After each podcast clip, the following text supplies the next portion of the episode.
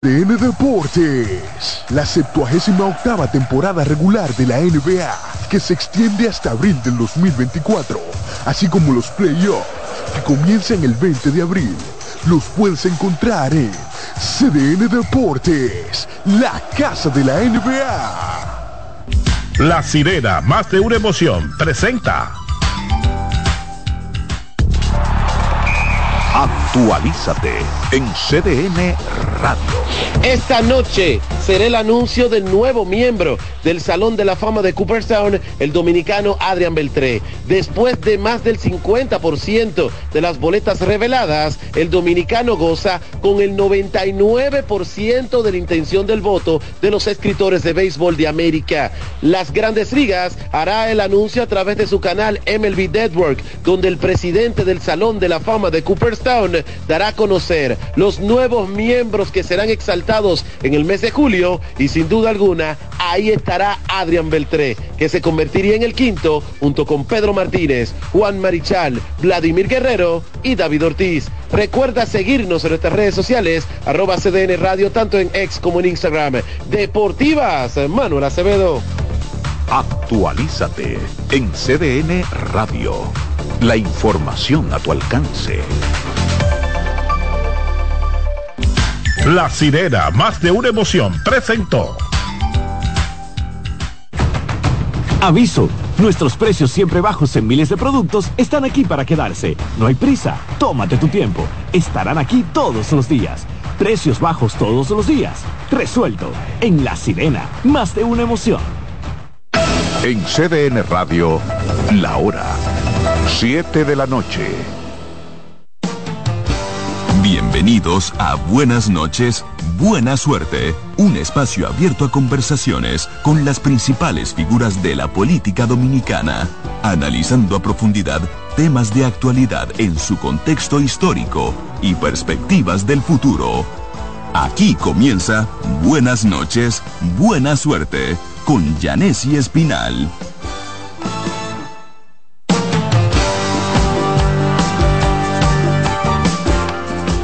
Buenas noches y buena suerte en este martes 23 de enero del 2024, el año electoral. No es por nada, señores. Las dos primeras semanas de enero iban a paso de tortuga, como un suero de miel de abeja, se diría popularmente. Pero ya el mes se acabó.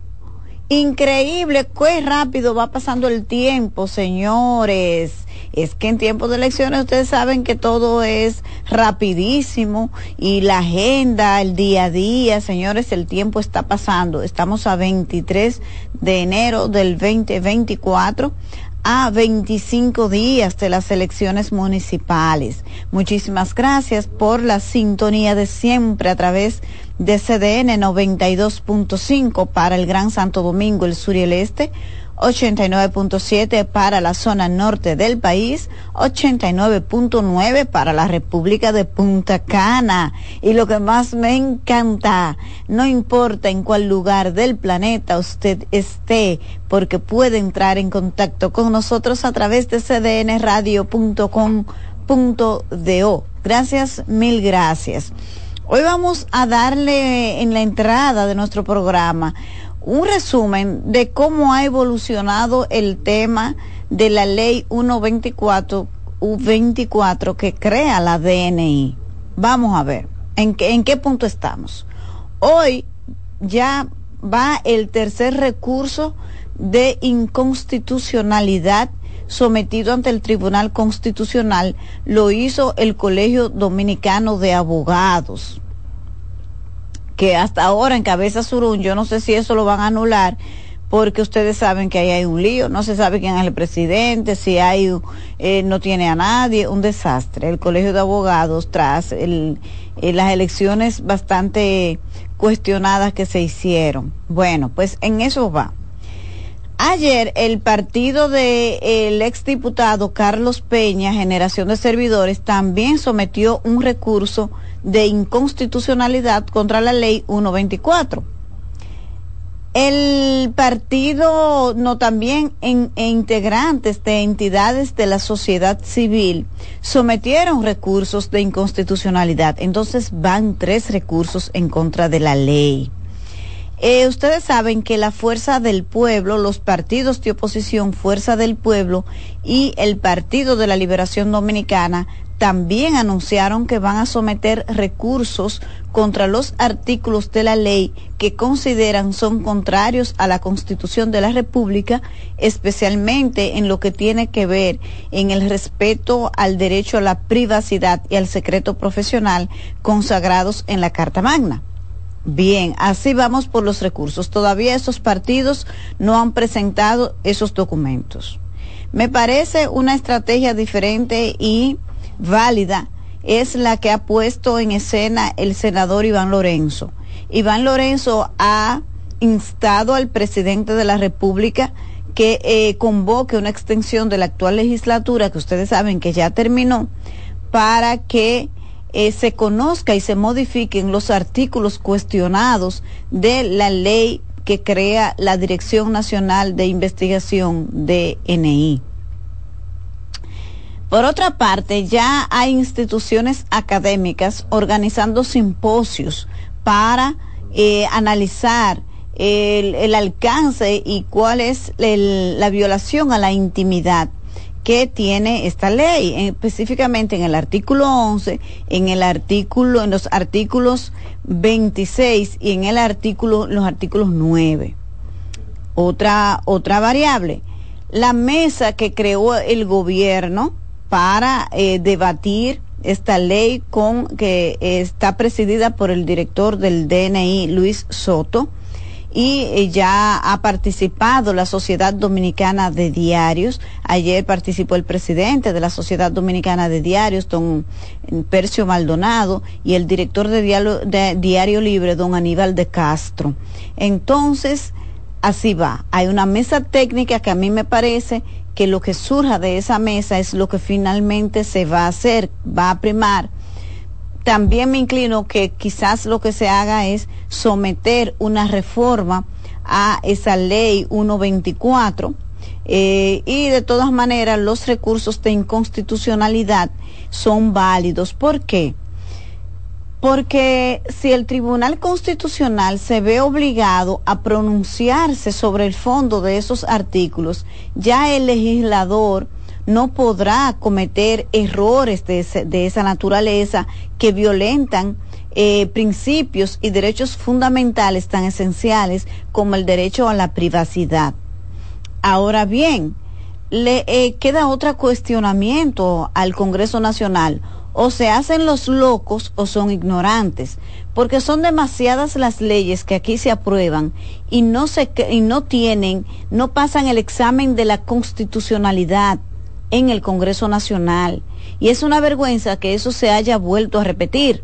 Evidentemente que yo no creo que se trate de un caso de ignorancia, sino que hay la intención de aprobar leyes que violan los derechos fundamentales porque esa ley eh, se ve en los videos que nos han compartido algunos de los diputados que fue el artículo 11 específicamente fue modificado para quitar la parte que establecía claramente que para usted acceder a, por ejemplo, al teléfono privado de una persona, la información privada de cualquier ciudadano o una institución necesitaba, se necesita la orden de un juez y eso se quitó para decir otra cosa más ambigua y se disfrazó diciendo el presidente de la Cámara de Diputados, Alfredo Pacheco, diciendo que eso era para dar más garantía. Esta modificación es mejor. Sale el video ahí diciendo Alfredo Pacheco. Así que yo creo que esta ley no tiene ningún destino que no sea eh, una modificación, que sus artículos eh, violatorios de los derechos fundamentales y como ya lo dijimos, el derecho a la privacidad y el, al secreto profesional de los periodistas tienen que ser anulados y esa cápsula que también implica eh, prisión para el que, ciudadano que se niegue a entregar información al DNI. Eh, todo eso tiene que ser anulado porque es un retroceso. Aquí lo que ha habido es mucho avance en materia de libertad de expresión. La, el Tribunal Constitucional, de hecho, eliminó, eliminó de la Ley 6132 sobre libertad de expresión y difusión del pensamiento el artículo relativo a la prisión.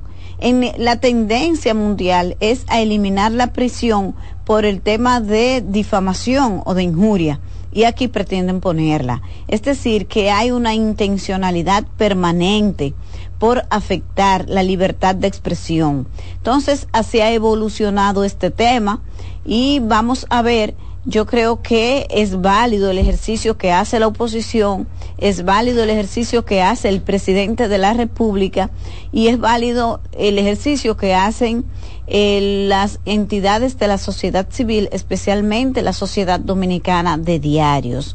Eh, hay un tema político en todo esto, se ha querido, ay, ustedes también votaron, es verdad que la oposición no hizo su tarea, ayer lo decíamos, la oposición le falló a la sociedad, no hizo la tarea que le corresponde, pero la mayor cuota la tiene el PRM y también el presidente de la República, que a pesar de las observaciones y que se le dijo que esa ley no podía proceder, que esa ley era violatoria o es violatoria de los derechos fundamentales, del derecho al secreto profesional del periodista, la promulgó cuando debió vetarla.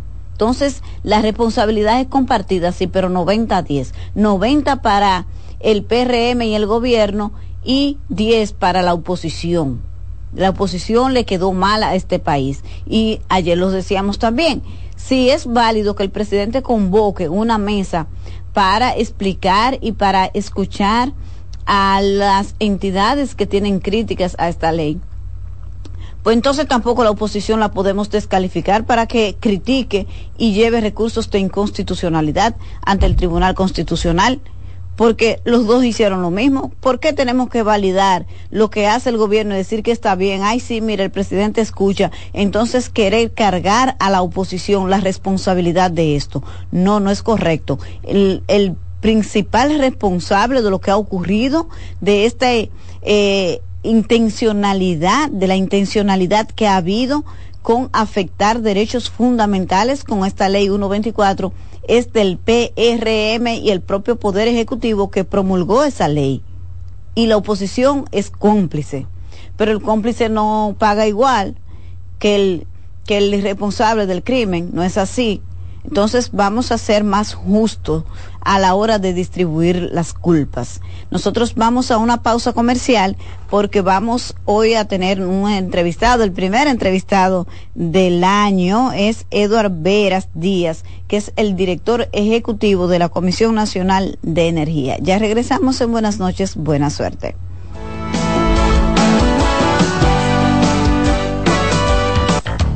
Usted está en sintonía con Buenas noches.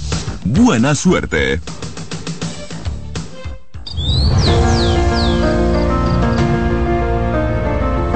La empresa de generación hidroeléctrica dominicana renueva sus fuerzas. El desarrollo sostenible del país es nuestra meta. Producimos energía limpia y devolvemos en obras a las comunidades su aporte al desarrollo nacional. Protegemos nuestras cuencas, cuidamos la biodiversidad el agua es energía, el sol es energía, el viento es energía. Nos diversificamos, nos renovamos. EGI. La energía sostenible del país. Consultando con Ana Simón. Un contacto diario de orientación que llega justo donde se necesita estaré yo dispuesta a seguir con esa relación donde siento que no soy feliz, no recibo nada. Fíjate, él no es el único culpable, los dos son culpables. Y tú dirás, pero Ana, ¿pero por qué? Porque tú lo has tolerado. Consultando con Ana Simón. Yo tengo una relación de cuatro años con un hombre casado. Eh, al año de eso, eh, yo descubrí que él tenía una mujer, aparte de su esposa, con un hijo. ¿Y qué tú esperas? Cuéntame, ¿qué tú, qué tú buscas en esa relación, mi vida? Consultando con Ana Simón. Cobertura efectiva para escucharte donde quiera que estés. Es el programa de Ana Simón, ¿verdad? Sí, estás en el aire. Eh, mire, le hablo desde, desde los Estados Unidos. La ruptura mía con mi pareja fue debido a las redes sociales. Como que, ay, Dios mío. Entonces ahí es donde yo vengo y entonces siento que el programa de hoy me identifica mucho. Siempre yo le he dicho a las personas que si van de nuevo a involucrarse con una ex, es sentarse y a conversar las razones por las cuales nosotros nos dejamos, sin buscar culpables. Consultando con Ana Simón. De lunes a viernes a las 9 de la mañana por CDN.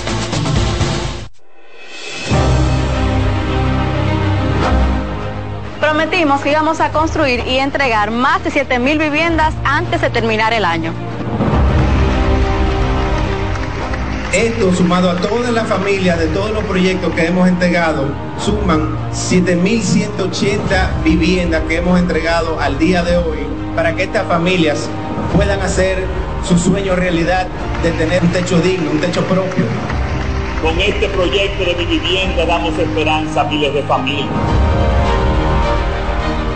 Ya nosotros no pagamos alquiler, ahora somos propietarios. Seguiremos cumpliendo sueños, seguiremos cumpliendo metas y seguiremos mejorando la calidad de vida de los dominicanos. Ya es una realidad.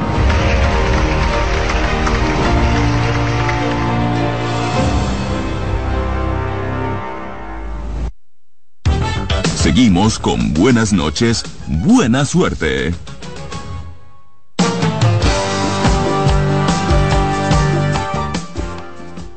Gracias, estamos de regreso. Buenas noches, buena suerte. Son las 7:16 minutos. Recuerden que pueden entrar en contacto con nosotros a través de CDN Radio 92.5 para el Gran Santo Domingo, el sur y el este. 89.7 para la zona norte del país y 89.9 desde Punta Cana. No importa en cuál lugar del planeta usted esté, cdnradio.com.do. Vamos a presentar nuestro entrevistado del día de hoy. Temas interesantísimos, la mano de política y pelota que se vive, señores. También podemos hablar de lo que es la eh, Comisión Nacional de Energía, una entidad interesantísima que a, a mí particularmente me ha generado interés y me gustaría que la gente también lo pueda conocer. Por eso hemos invitado a su director ejecutivo, Eduard Veras, que ha tenido la amabilidad de acompañarnos en el día de hoy. Gracias y bienvenido. Muchas gracias, Yanesi, por invitarme a tu programa a esta hora de la noche ya, aquí en CDN Radio. Muchas gracias al equipo de producción también por, por estar con nosotros hoy en la noche. La Comisión Nacional de Energía es una institución adscrita, ¿verdad?, al Ministerio de Energía y Minas. ¿Nos podría explicar cómo es la operatividad de esta entidad? Mira, la, la Comisión Nacional de Energía es un órgano, un, un órgano colegiado de cinco ministerios, eh, como bien dice, presidido por el Ministerio de Energía y Minas, lo componen también el Ministerio de Medio Ambiente, el Ministerio de Industria y Comercio, el Ministerio de Hacienda y el Ministerio de Economía, Planificación y Desarrollo. Eh, según la ley, eh, la ley 125-01, esta comisión es la encargada de la planificación energética nacional. Si entras a la página web nuestra vas a ver que en el año 2022 emi em em emitimos un plan de abastecimiento energético y hoy eh, ese plan se cumple eh, a cabalidad. Eh, el equipo se encuentra trabajando en someter a la comisión o al, directorio, como así se le llama, una segunda versión de esa planificación. Por igual, como, como bien menciona la, la inscripción tanto en la ley 100-13 que crea el Ministerio de Energía y Minas como en la ley 247, también se, eh, se ve como un órgano adscrito al Ministerio de Energía y Minas en la parte administrativa. La comisión también tiene a su cargo la, la emisión de políticas complementarias para el buen funcionamiento del sector eléctrico. Eh, es una función que la acompaña muy bien con la Superintendencia de Electricidad, que es el órgano regulador del subsector eléctrico. Nosotros también tenemos como función el mandato que nos da la ley 57-07, que es la ley de incentivo a las energías renovables. Ahí coloca un rol primordial a la comisión porque se convierte en el principal promotor de la energía renovable en República Dominicana. Ahí tenemos mucho trabajo, tenemos muchos resultados. Hoy Dominicana es, tiene como atractivo a la inversión extranjera en número uno, dicho por el Banco Central en, el, en el año pasado, número uno la energía principalmente los proyectos de energía renovable. Hoy se, se invirtieron en, en, los primeros nueve meses del 2023, se invirtieron unos casi 900 millones de dólares de inversión eh, privada directa en energía renovable. Y todo eso, toda esa tramitación, todo ese papeleo, como así la gente lo conoce, debe eh, ser visto en la Comisión Nacional de Energía. También por igual, tanto la ley 125 como la ley, la ley 496 que crea el Ministerio de Economía, Planificación y Desarrollo, asignan a la Comisión Nacional de Energía la regulación del uso de equipos que emiten radiaciones ionizantes. Me explico. Aquellos, aquellas clínicas, aquellos hospitales que eh, tiran rayos X para que la gente lo entienda, sacan tomografía, necesitan tanto, tanto el, el, el, centro como, como quien opera el equipo necesita una autorización de la Comisión Nacional de Energía. Esos aparatos emiten energía nuclear en muy pocas proporciones, no es para generar energía eléctrica, no es para hacer una bomba, pero sí es para usos médicos. Y por eso necesitan una autorización nuestra previa a la supervisión, previa a la inspección, de poder eh, eh, trabajar con ese equipo que si bien es cierto que sirve para mejorar la salud o para detectar algunos elementos de salud, también puede ser nocivo si su uso es mal utilizado. Ahí te digo que la labor también es muy ardua. El año pasado, por ejemplo, solamente emitimos unas 1.400 autorizaciones a radiólogos, a médicos, a odontólogos, para que puedan usar este tipo de equipo previo a una evaluación, previo a una inspección del equipo en sitio. Antes de seguir con la agenda ya temática de la Comisión Nacional de Energía, me gustaría conocer dos cosas. La operatividad, ¿ustedes son una entidad autónoma o reciben fondos del gobierno central? Y la cantidad de empleados que tienen. No, no, no recibimos fondos del gobierno central. Eh, estamos desatados del, presupuesto de la, nación, sino que la ley 125-01, la ley que rige el, sector energía y el subsector eléctrico, plantean la forma de financiamiento tanto de la Superintendencia de Electricidad como de la Comisión, como de otros órganos que se encargan de, la operatividad del mercado. Ahí hay una regla básica que se plantea y de esas transacciones que se dan de entre empresas de generación, empresas de transmisión, etcétera, y la distribución, un por ciento de, esas transacciones van a las arcas de la CNE, a las arcas de la superintendencia y de otros órganos y no necesitan presupuesto público. ¿Cuánto recibió el año pasado la Comisión Nacional de Energía? No, 600 millones de pesos. 600 millones. ¿Y cómo se gastó ese dinero? ¿Cuánto se dedicó a nómina, a proyectos? Mira, sabes que la, Comisión de Energía es un órgano técnico, básicamente, por eso la gran cantidad de, de los recursos se van a nómina es, es un órgano principalmente de, de capital humano. Eh, pero también la, la, Comisión Nacional de Energía desarrolla algunos cuantos proyectos de iluminación en zonas donde así se requieran, de instalación de luminaria, instalación, por ejemplo, de sistemas fotovoltaicos para zonas aisladas. Ahí también el Ministerio también tiene una gran, una gran participación. Eh, eh, creo que el año pasado instalamos unos en Elías Piña, en unas, en unas escuelas que estaban muy... ¿Ustedes tienen programas, por ejemplo, de instalar, eh, sería como paneles solares, algo así? Sí, muchas veces son paneles solares, otra cosa, otras veces son electrificación. Muchas veces se usan centrales mini hidroeléctricas para esas zonas que son aisladas de, de la población y tal vez llevar energía ahí sale muy costoso por el costo de las instalaciones ahí nosotros ideamos la forma en cómo eh, esa población tenga energía de alguna forma y si está en presupuesto se ejecuta. Bien, ¿y cómo, eh, cuáles comunidades califican? Ya yo sé que usted ha dicho que son las más alejadas, pero si, por ejemplo, usted de una comunidad así que está en esas condiciones, cómo lograr que la Comisión Nacional de Energía pueda llevar un proyecto. Mira, la, la ley 57 eh, plantea eh, incluso la gestión de fondos adicionales eh, y, la ley 100-13 que creó el Ministerio también plantea esos fondos, de crear fondos adicionales o buscar fondos adicionales para el desarrollo de estos proyectos.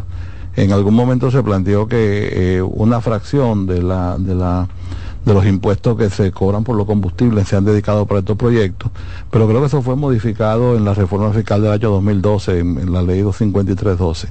Eh, aún así, parte del presupuesto nuestro que se recauda mediante el mecanismo que te obligo ahorita, es destinado para esas ayudas sociales y buscar comunidades que estén aisladas. Muchas veces se nos acercan las juntas de vecinos, se nos acercan las alcaldías, tienen escuelas en una zona rural muy aparte donde eh, niños van a esa zona, necesitan la tecnología eh, tener cómo cargar un iPad, una tablet que las regala el Ministerio de Educación, pero tienen que ir a una estación del ejército a cargarla cada dos días. Ahí hemos avanzado mucho en esos proyectos, tanto el Ministerio de Energía y Minas como nosotros hemos tratado de enfocarnos. Por ejemplo, te menciono un último caso, eh, el que conozco más reciente en el mes de, diciembre. Hay una comunidad que se, en Santiago Rodríguez se llama Palero, que, eh, por ahí? que están metidas en una sierra donde ahí nunca la gente había visto energía. Son unas 132 familias que viven en la Sierra del Palero. Ahí se acaba de instalar una mini hidroeléctrica que eh, con ayuda del PNUD y de otras instituciones, incluso del Banco Popular también trabajó ahí, y, eh, bajo la rectoría del ministro de Energía Ahí la gente son felices. Incluso eh, se hizo un evento muy bonito ahí, el presidente fue, y la gente decía, aquí nunca había venido un presidente. Y hoy el presidente fue ahí a llevarle energía a esas personas a través de los programas que se ejecutan de desarrollo comunitario. Me gustaría ahora entrar al tema de las energías renovables. Suena bonito, pero yo quisiera tratar el tema con usted desde dos perspectivas. Una es cuánto hemos avanzado, cuántos proyectos se han aprobado y cómo estamos. Y lo otro se lo voy a decir porque usted me responde esa pregunta. Mira, la ley 57 es muy clara, es muy clara en el tratamiento que debe dar del sector eléctrico a las energías renovables. Crea un régimen especial que hoy goza de, extensiones fiscales. Eh, solamente el año pasado emitimos unas 2.400 autorizaciones a personas físicas o jurídicas para que accedan a los incentivos fiscales de la ley 57. Me explico, tanto proyectos grandes como personas que se dedican a poner paneles en su casa o en una industria a baja escala, tienen el acceso directo a estas extensiones fiscales. Y eso se y, eso es algo que está eh, eh, limpio, pulcro, se maneja a través de una ventanilla única y eso la respuesta de eso es rápido, en cinco o seis días, si aplica o no aplica. Ahora, en, términos de, grandes proyectos, como están planteados en la planificación energética, te digo que eh, hasta el año 2020 la, el desarrollo de las renovables en República Dominicana había sido un poco tímido principalmente porque tal vez no era una política prioritaria del gobierno en ese momento. Y también había otra razón, y era que los costos de, instalar energías renovables, llámese paneles solares o aerogeneradores, eran muy altos. Entonces no, nos ha beneficiado estos últimos tres años dos cosas, tres años y medio. Dos cosas. Uno, el interés del gobierno central en desarrollar las energías renovables, por un lado. Y segundo, la baja de los precios de los paneles solares y de los generadores eólicos básicamente. Hoy, hace 10 años salía mucho más caro generar un kilovatio hora de energía con un panel solar que con una planta de carbón o con una planta de, de, petróleo, de, gasoil. Más sin embargo, hoy sale a mitad de precio. Hoy es eh, a mitad de precio que las empresas de distribución acceden a esa energía renovable en, en grandes masas mm, a la mitad de precio de cómo compran el resto de la energía. Eh, en ese sentido, nosotros hemos tratado la, administración, la, tramitación de unos 47 eh, nuevos proyectos. O sea, eh, si me googleas, vas a ver, me vas a ver a mí firmando con un empresario la concesión que da el Estado Dominicano para que ese empresario actúe, con toda su permisología. ¿Los capitales son locales o inversionistas extranjeros? Hemos detectado que en un 70% los capitales son locales porque aunque el inversionista sea extranjero y venga con una porción, la banca local está muy activa. Hace cinco o seis años el banco local no se interesaba en los proyectos renovables. Hoy, por ejemplo, bancos, no voy a mencionar los nombres para evitar eh, problemas financieros de la empresa, eh, hoy la banca local, los fondos de inversiones, los fondos de pensiones están ávidos de invertir dinero en energía renovable. Eh, por ejemplo, en, este, en estos tres años y medio hemos integrado al sistema 11 nuevos grandes proyectos de unos 12 que existían antes, nosotros ingresamos 11, de unos 400 megavatios que solamente habían de energía renovable, ya estamos hablando de 1000 megavatios de capacidad, 1140. Pero no nos quedamos ahí. Hoy se están construyendo de manera acelerada 23 nuevos proyectos de energía renovable a gran escala. Fíjate que eh, de un 7% que estaba integrado en la matriz, de toda la matriz energética de energía renovable, hoy estamos midiendo casi el 16%. Eh, y, la meta es lograr tal vez en el 2025 llegar a ese 25% tan anhelado que plantea la ley o cumplir con la meta país que tuvimos en la firma del, del COP21 en París, del, del, los acuerdos de cambio climático, de tener por lo menos un 27% hacia el 2030. Nosotros nos hemos colocado una meta más grande, es decir, 25 en el 25 y un 30% en el 2030. El reto es, es, grande, eh, eh, la energía renovable tiene sus bemoles, tiene sus problemas, no es tan bonito como la gente lo piensa. Exacto, eso le iba, eh, esa era la otra arista. La sostenibilidad de esto en la realidad, porque suena bonito en teoría, pero en la práctica es sostenible. Eh, apostar, vamos a decir, al 50% de la matriz eléctrica en base a energías renovables, eso es, eso es, eh, además sale muy caro, me dicen que comparativo con la los modelos tradicionales de producción de energía. No, mira, hace, decía ahorita que hace 10 años, eh, generar un kilovatio hora con panel solar salía mucho más caro que, que con una central térmica, vamos a llamarle así, una central de un motor o una turbina. Más sin embargo, hoy es al revés. Hoy, hoy por ejemplo, eh, los costos promedios que las empresas, a, los cuales las empresas de distribución acceden a la energía en el mercado mayorista, estamos hablando entre 16 y 17 centavos. Más sin embargo, los contratos de renovables que recientemente se firmaron, se, firmaron a 8 centavos. O sea, fíjate Pero que se puede producir grandes cantidades de energía con ese modelo como para... Sí, sí, lo que pasa es que no es, no es tan rápido para hacerlo para el año que viene. No es tan rápido para decir en el 2030, no. Las metas son lograr eh, integrar el 25% al 2025 y el 30% en el 2030. ¿Por qué es lento? Porque mm, de repente, si, si, si vemos como el, sistema eléctrico como un vaso de agua que se llena y se vacía cada hora, es probable que eh, por más paneles solares que pongamos, a la hora de sol solamente cabe una parte. Entonces ya al después de las 5 de la tarde no, no ocurre el sol. Y el viento también tiene un comportamiento parecido de que en una hora hay viento, en otra hora no.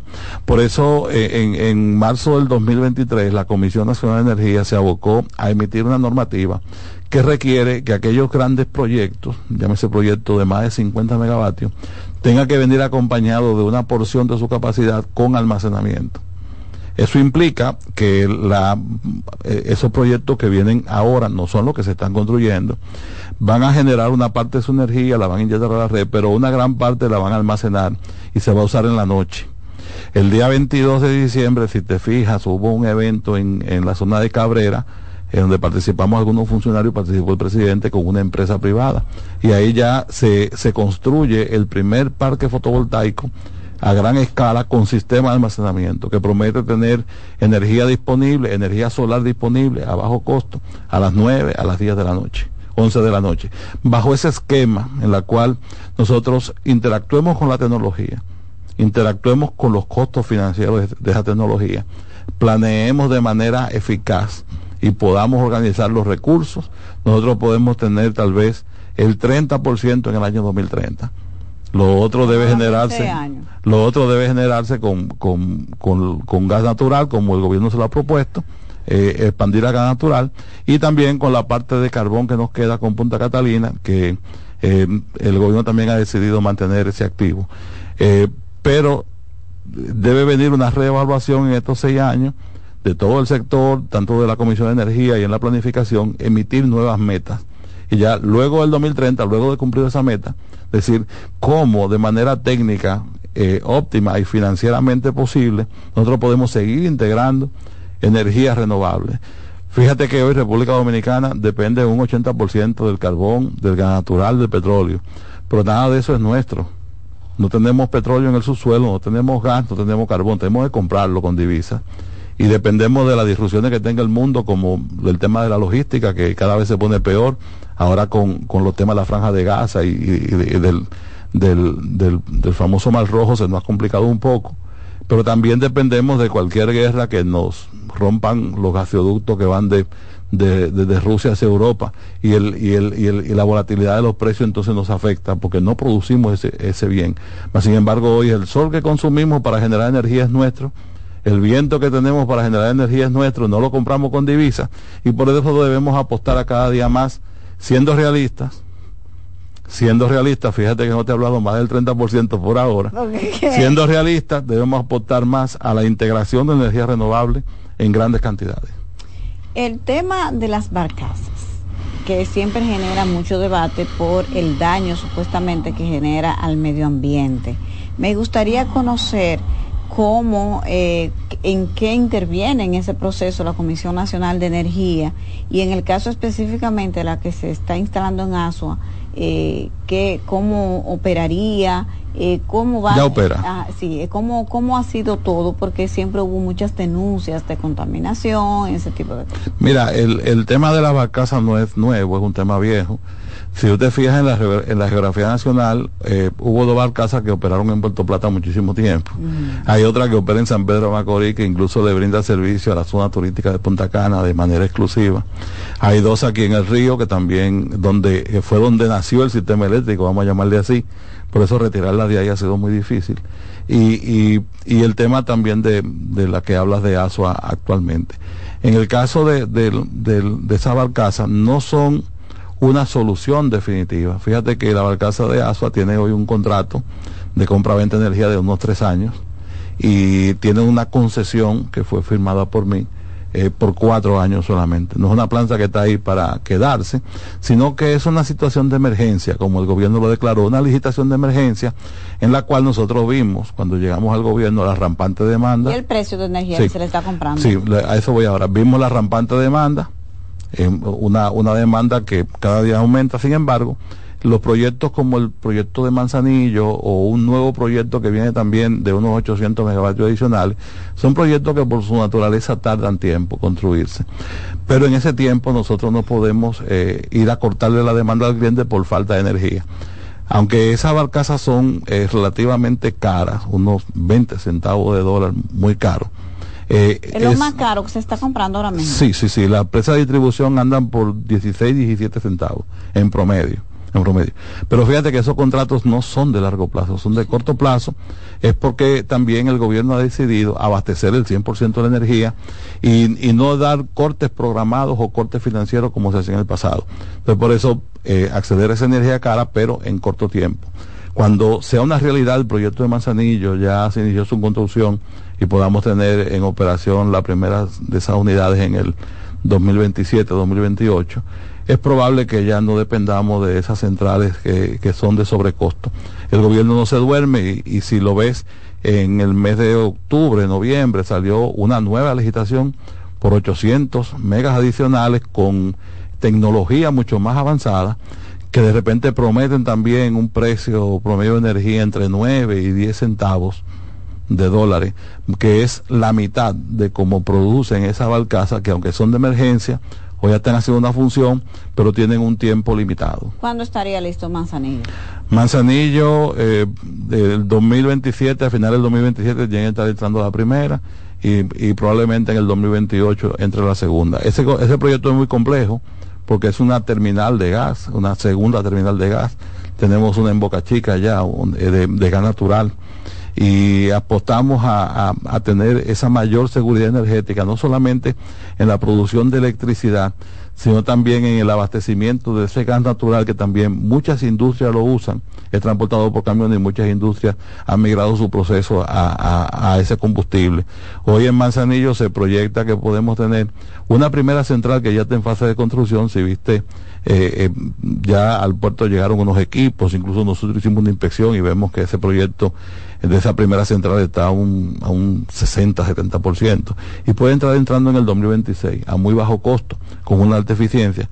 Más sin embargo, el, el gran proyecto de Manzanillo con la terminal de gas estaría ya finales del 2027 o principios del 2028. Y el tema de las pérdidas que han sido muy, que se han disparado, eh, ¿qué es lo que pasa ahí? ¿Podríamos explicar qué falta para que esto pueda ser más eficiente las eh, empresas distribuidoras? Miren, en el caso de las empresas de distribución eh, es, es el mal de fondo. Y, y, si ves, las empresas de distribución han sido la tarea pendiente en los últimos eh, 25 años. Desde el año 99 para acá, que se inició la capitalización, en el año 2001 entró eh, un mercado eléctrico que no existía. Mas, sin embargo, la, la, distribuidora han sido la gran cenicienta del, del, del sistema. Eh, si te fijas, cuando el Estado decide abastecer toda la demanda, eh, debe acceder cada día a energía más cara para poder abastecer esa demanda que no abastecía. O sea, si hace tres o cuatro años, cinco años, cuando eh, se cortaba la demanda un 80%, asimismo tú cortabas el precio de oferta en un 80%, y la planta más cara que entra al sistema no entraba. Más sin embargo, ahora qué ocurre? Que como tú abasteces el 100% de la demanda, entonces tú necesitas el 100% de la generación. Así, las empresas de distribución entonces necesitan más dinero para pagarle a esa última planta que entra, que es más cara que todas las otras. Entonces, por eso, eso se refleja mucho en los precios de compra de la distribuidora y por eso tal vez eh, ese, esa línea delgada entre el, precio de venta sobre el precio de compra, que lo que hace que ella incrementa las pérdidas, pérdidas económicas. También hay que entender que hay, hay gran, una gran cantidad de energía que, el, que la distribuidora no, no cobran por alguna razón, eh, principalmente en aquellos barrios carenciados donde la gente todavía no tiene la oportunidad. Eh, hay un subsidio cruzado que hoy, aunque es una aunque es una de las de las de los elementos que plantea el pacto eléctrico por resolver hoy ha sido hoy ha sido muy difícil hacerlo Fíjate que en el 2021, 2022 quisimos iniciar ese proceso que está pactado, que se firmó en el Salón de la Cariátide en febrero del 21, que todos estuvimos de acuerdo, más sin embargo en la implementación tuvimos que echarlo atrás.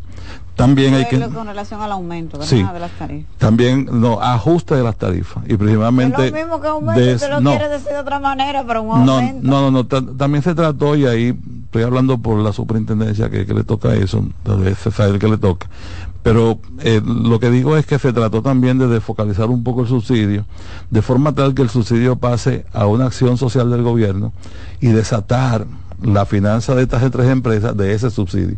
Por eso se generó un esquema muy, muy incómodo y el mismo gobierno decidió echar atrás.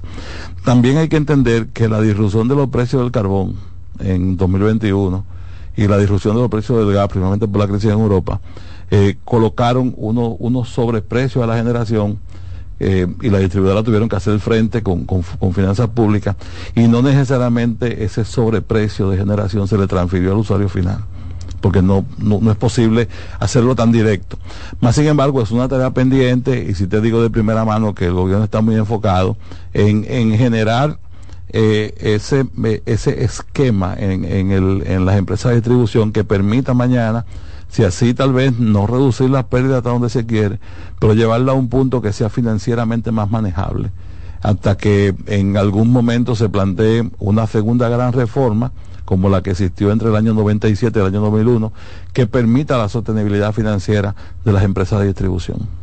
El tema del subsidio, usted lo tocó un poco, pero me gustaría eh, poder escudriñar un poco más de cuánto es ahora y la sostenibilidad de eso, porque sigue siendo el monto más elevado de todos los subsidios que destina el gobierno. Sí, eh, eh, para el año pasado, por ejemplo, el subsidio que se destinó para el sector eléctrico eh, como subsidio, unos 700 millones de dólares. Más sin embargo, el, el gobierno también tuvo que hacer frente a otro compromiso, como el pago a generadores, y por eso los montos se ven hasta 1.500 millones de dólares. Pero, eso es insostenible, eso es todo el dinero del mundo. Pero en lo que tiene que ver a subsidios simplemente, decir, mire, su tarifa está subsidiada, su factor está subsidiado, unos 700 millones de dólares. Y ahí ah, también le subsidian a empresarios, no, no, a el, media, o nada para los pobres. No, mira, tú y yo tenemos un subsidio que no pedimos tú en tu casa tienes un subsidio, yo también, en la factura eléctrica. Una de las cosas que plantea el pacto eléctrico es desatar ese subsidio, focalizarlo al que lo necesite, pero que de repente tú y yo no lo pedimos, no lo solicitamos, no lo necesitamos, entonces paguemos la factura como es. ¿Qué pasa? Que como es un subsidio que está transversal en la factura, en la tarifa, en los famosos escalones de la tarifa, deshacerlo es muy difícil porque hay que implementar una serie de reformas. ¿Qué sucede? Que eh, eh, ese subsidio, por ejemplo, si tú ahora en enero que no hace tanto calor, si tú apagas todos los aires de tu casa, de tu apartamento, la tarifa te va a la factura te va a llegar subsidiada. Cuando pasa de 700 kilos de consumo, principalmente en los meses de calor, es que la tarifa entonces ya llega sin el subsidio. Mucha gente que dice, mira, eh, eh, prendí un aire y la, la, tarifa se me duplicó. Era porque estaban debajo del renglón de los 700 y tenían una gran parte de su energía que era subsidiada en escalones. Cuando pasan de los 700, entonces le llega la factura de 6 mil pesos que le llegaba a 12 mil directamente. Que son sospechosos, don Eduardo Veras Cruz, mire, por Díaz, perdón. Díaz. Perdón. Eh, por ejemplo, mira a mi mamá. Mi mamá vive en el interior, por allá lejísimo. ¿Qué tanta energía puede ella consumir y de repente pagaba cuatro mil, cinco mil pesos y en un mes se le disparó a 18 mil, después a 11 mil, un dislocamiento inexplicable sin que haya pasado nada fuera de lo común. Mira, independiente. Eh, pero que ese es un caso que yo estoy poniendo porque lo conozco de manera personal, pero las quejas de casos similares está abarrotan la, Mira, ahí, ahí sí, eh, como tú dices, yo lo, lo, único que le digo es que cada caso es particular, cada caso es distinto. Eh, podemos de repente usar una herramienta que tiene la ley 125 y, y, y la superintendencia lo tiene diseminado en todo el país, que es el Protecon. Eh, ir a Protecon y ver cada caso de manera distinta. Y poner la gente de esos viajes, pero no hay una cosa más difícil. Mire, la gente tiene que pedir un permiso en el trabajo después lo ponen a dar mil viajes, después le dicen que no, pero mientras tanto tiene que pagarlo, si no se lo suspenden. Es un modelo demasiado injusto para el consumidor, de verdad. Sí, yo, yo, yo lo veo de dos formas. Debe, debe existir el modelo, debe existir el modelo, tal vez automatizarlo un poquito, que por internet lo puedes hacer como lo hace con un banco, eso es posible. Pero de repente también eh, eh, hay algo que yo siempre lo digo a la gente, eh, la gente tiene que velar por su consumo. Eh, algo tan simple como una nevera, si, si, si de repente no se cierra bien o, o, no, no se ejecuta, te puede disparar el consumo, un aire acondicionado, un calentador de agua. También hay que hacer conciencia con, con la gente en particular. Mira, eh, tú estás enfrentado a, este tema de la energía eléctrica que cada día es más cara, cada día cuesta más, el gas es caro, el carbón es caro, eh, el panel solar es caro. Eh, tú necesitas pagarla, es lo primero. Lo segundo es que como es un, es un bien que tú estás pagando, necesitas ahorrarlo. Necesitas consumir la menor cantidad posible. Trata de cambiar las bombillas, trata de limpiar siempre la goma de la nevera.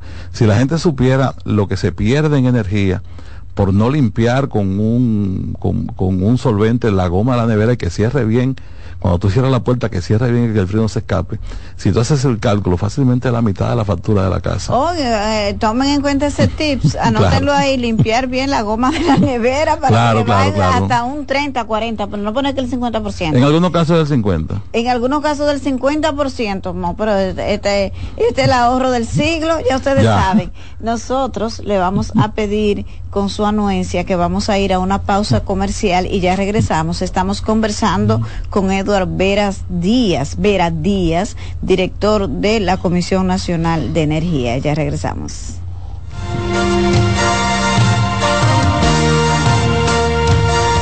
Usted está en sintonía con Buenas noches. Buena suerte.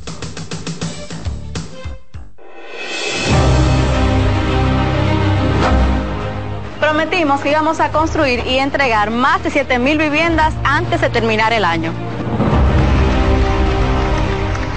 Esto sumado a todas las familias de todos los proyectos que hemos entregado, suman 7.180 viviendas que hemos entregado al día de hoy para que estas familias puedan hacer su sueño realidad de tener un techo digno, un techo propio.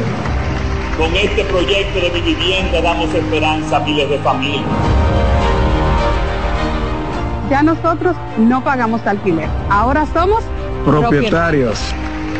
Seguiremos cumpliendo sueños, seguiremos cumpliendo metas y seguiremos mejorando la calidad de vida de los dominicanos. Ya es una realidad.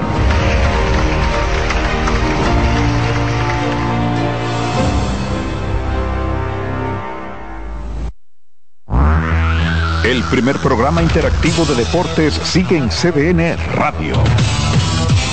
De lunes a viernes de 5 a 7 de la tarde, un grupo de expertos responden a tus inquietudes, además de entrevistas, análisis y resultados en el único programa radial cuyo guion haces tú. La voz del fanático por CDN Radio. Seguimos con buenas noches, buena suerte.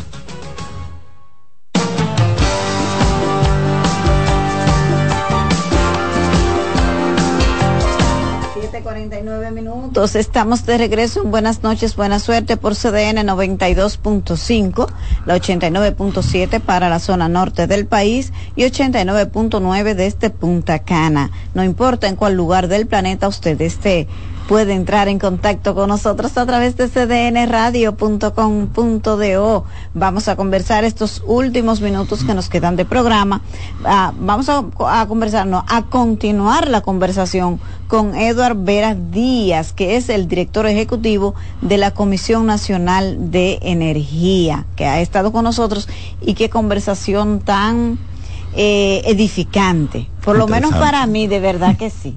Entonces, eh, nos fuimos a la pausa y quedamos con el tema de los tips eh, de ahorro de energía. De verdad que me encantó esa parte. Y em, eh, fuera de, de, del aire, nos conversaba don Edward que hay un tema de que es parte de la responsabilidad de la Comisión Nacional de Energía de orientar a la población de cómo ahorrar energía. Háblenos un poquito de eso. Mira, va, va un poco más allá. Incluso si, si, te vas a la web, vas a recordar que salió en el año 2023 un decreto, el decreto 158-23, que de repente crea la política o la estrategia eh, nacional, gubernamental, en términos de eficiencia energética. Si tú te vas a toda la documentación legal del sector eléctrico, el concepto de, eficiencia energética no, existía. Hoy hay un proyecto de ley que se maneja en el Congreso Nacional, ojalá sea aprobado en esta o en la próxima legislatura sobre eficiencia energética. Y, pero por lo menos ya tenemos una política pública que se lleva desde el Ministerio de Energía y Minas Ahí nuestro viceministro de Ahorro y Eficiencia, Alfonso Rodríguez, está haciendo un buen trabajo. Ya por lo menos lograron la certificación ISO 50001 sobre uso eh, efectivo de la energía. Y hoy nosotros tenemos una herramienta para por lo menos comenzar a organizar al gobierno una herramienta de política pública. Esa organización del gobierno, poniendo la casa en orden, debe ser transferida a cada uno de los usuarios, tanto industriales, tanto comerciales, como los usuarios eh, domésticos, vamos a llamarle así en el caso de nosotros la residencia.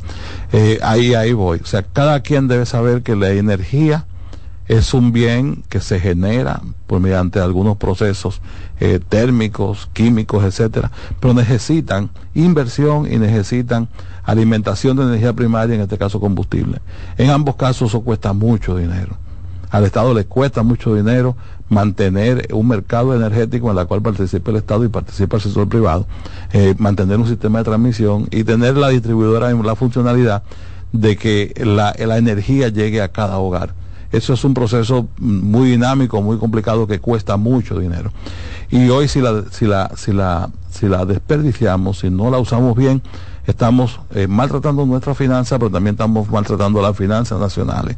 Eh, algo tan simple como explicábamos del uso eficiente de una nevera, de no abrir la puerta, por ejemplo, muchas veces hay gente que se levanta de su cama y va y abre la puerta por abrirla de la nevera.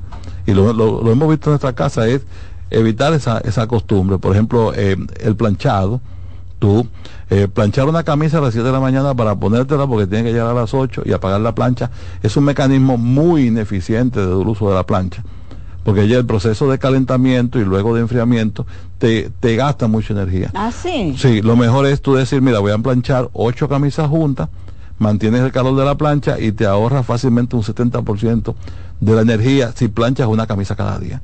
Oye, eso, señores, en, ay, Dios mío, cuántos tips. Yo voy a empezar a implementarlo en mi casa.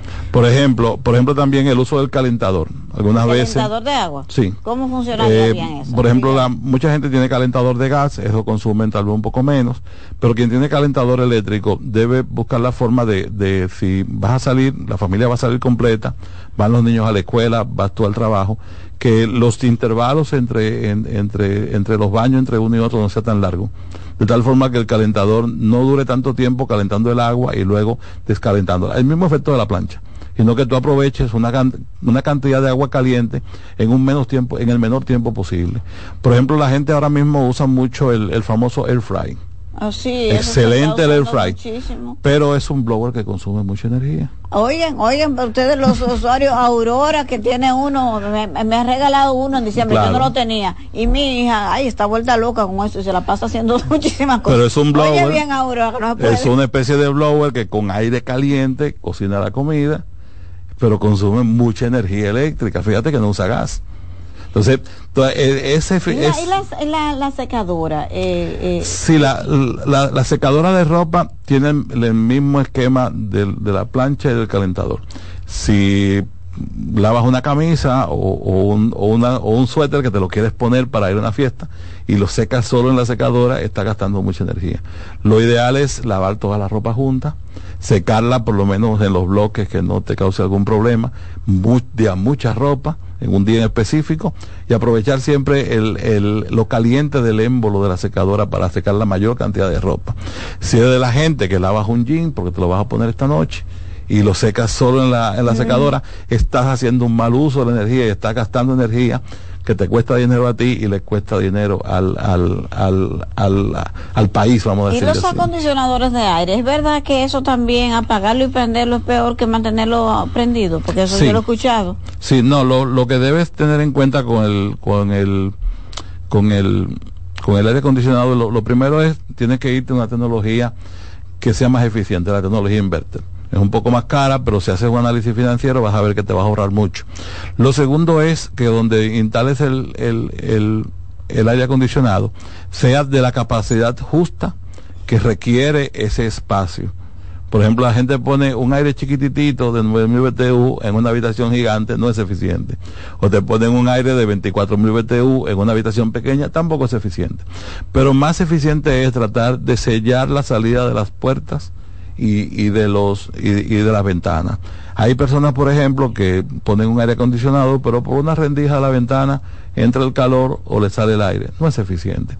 El aire tiene el mismo comportamiento de la nevera, que una vez eh, el, el, la, la, parte interior de la habitación toma una temperatura tal, el aire automáticamente se apaga y entra dentro de 45 minutos, dentro de una hora si por algún lado se escapa el aire frío o entra el aire caliente, eso no ocurre y el consumo va a ser mayor. También por igual hay personas, por ejemplo, que encienden su aire a las 7 de la noche y lo apagan a las 10 de la mañana cuando salen de la casa. Es ineficiente. Siempre hay que, hay que tratar de controlarlo, que te encienda a una hora específica, pero ya por ejemplo a las 4 o 5 de la mañana que la temperatura ha bajado mucho, que se apague solo que tú no tengas que despertarte y apagarlo. Y luego tú te levantas 6, 7 y vas y te bañas y te vas. Pero no espere a salir de la casa a las 9 de la mañana para apagar el aire. Cuando ya no tiene ningún sentido mantenerlo encendido si tu habitación está fría. esa, eh, esos son los tips que nosotros planteamos, algunos de ellos, hay otros también que por tiempo no lo tenemos aquí, que cada persona en su casa, en su industria, en su residencia, en su comercio, puede aplicar para reducir sus costos de energía. Vuelvo y digo, la energía es cara. Producir energía para países como el nuestro, que no tenemos grandes ríos, no tenemos grandes yacimientos de petróleo, es caro, es caro. Y le sale caro al país, le sale caro al sector privado, le sale caro al gobierno y le sale caro a cada, a cada economía familiar, a cada economía particular. Por eso debemos ahorrar energía, la mayor parte del tiempo pensar en eficiente, en ahorro de energía y en salvar el planeta. Nos faltó tiempo, Dios mío, qué tema tan interesante. Yo se lo dije a ustedes, miren, y, y dicen un, dicho popular por ahí que las mejores fiestas son las que se dan así como improvisadas. Esta entrevista fue así de que la armamos y miren qué tolete de entrevista, cuántas informaciones válidas para el día a día de la gente. Muchísimas gracias a Eduard Veras Díaz, director ejecutivo de la Comisión Nacional de Energía, por acompañarnos hoy. Muchas gracias, Yanesi. Ojalá y podamos sacar otro tiempo para hablar del uso racional de la energía. Excelente. Nos encontramos de nuevo mañana. En buenas noches, buena suerte.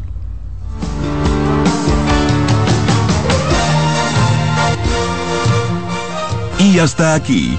Buenas noches, buena suerte. Agradeciendo su sintonía y esperando contar con su audiencia a las 7 de la noche, cuando regresemos con otro invitado especial.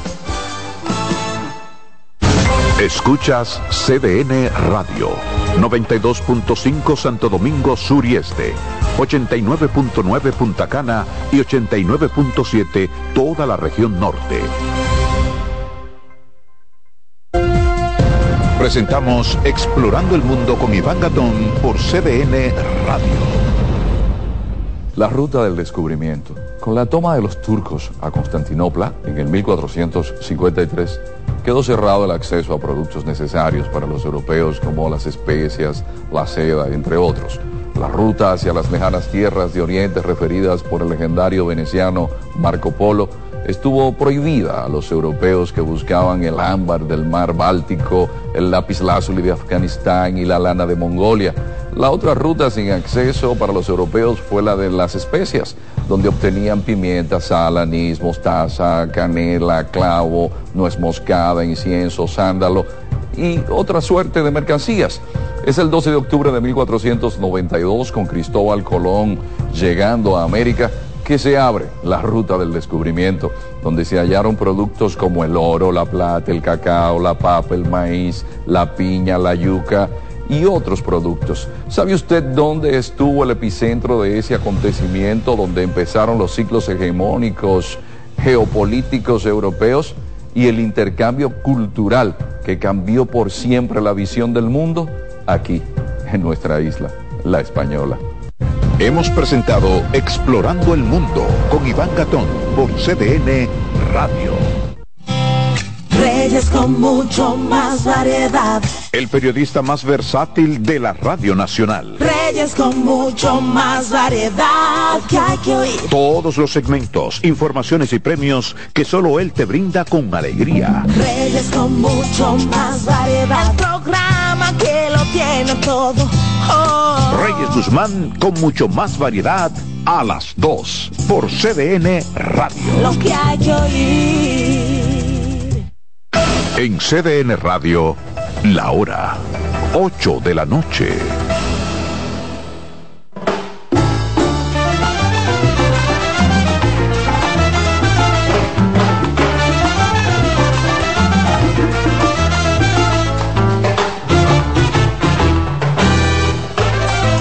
Hola a todos, ¿qué tal? ¿Cómo están?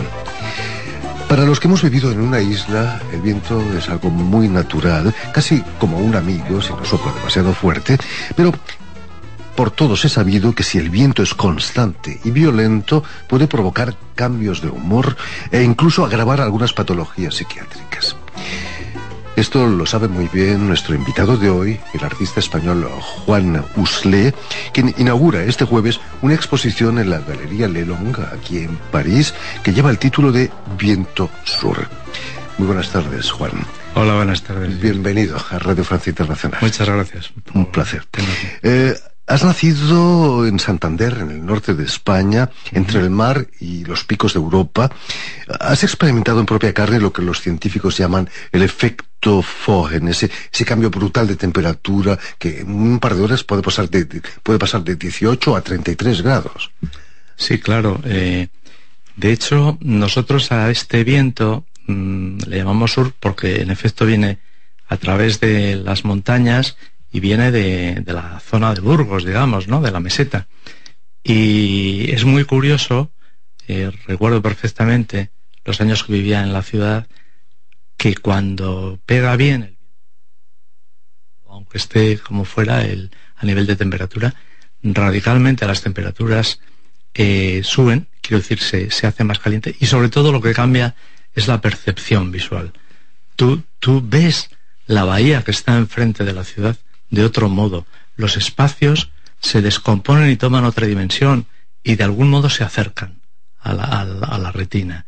Eh, parece que los días de viento sur en, en Santander, la ciudad, todos los locos o la gente que tiene tendencia a estar un poquito más allá o más acá de lo que se supone que es comportamiento normal, salen a la bahía a pasear y es un espectáculo. Imagino. Imagino que el cerebro le cuesta mucho adaptarse tan rápido a ese cambio de temperatura, ¿no?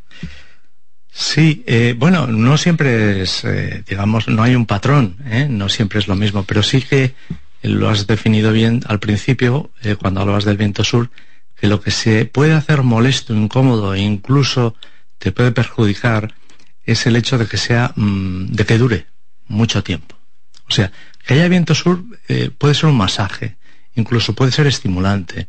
De hecho, hay teorías que, que dicen que, bueno, eh, que producen unos efectos similares a lo que puede ser para los catalanes eh, del norte la tramontana. Por supuesto. Solamente que la tramontana viene del norte y, hace frío. en este caso nuestro viento viene del sur. pero eh, digamos que estimula o que de algún modo invita a sentir y a percibir de otro modo. Eh, puede favorecer, digamos, te puede colocar un poquito en términos de, de, de rendir más visualmente a la hora de eh, incluso tener impulsos creativos. Pero claro, la creación, el concepto de creación y el concepto de locura algunas veces no están muy lejos. De poeta y de loco, todos tenemos un poco, ¿no? Eh, permíteme que recuerde, Juan, eh, que has nacido en Santander, como decíamos, en 1954. Eh, es cierto que tienes orígenes flamencos, no de Andalucía, sino de Flandes. Sí, sí, sí. el apellido, mi apellido paterno, mi padre se apellidaba, de hecho, Usle Usle, y, y su apellido entró en la época de Carlos III, cuando se fundó la primera fábrica de hierro colado en, el norte de España, eh, en la zona de Liérganes La Cabada. Zona de vientos también. También. Vas a estudiar Bellas Artes, no en Santander, sino en Valencia, ciudad mediterránea, ciudad de las flores, del amor y de la luz, dice la canción.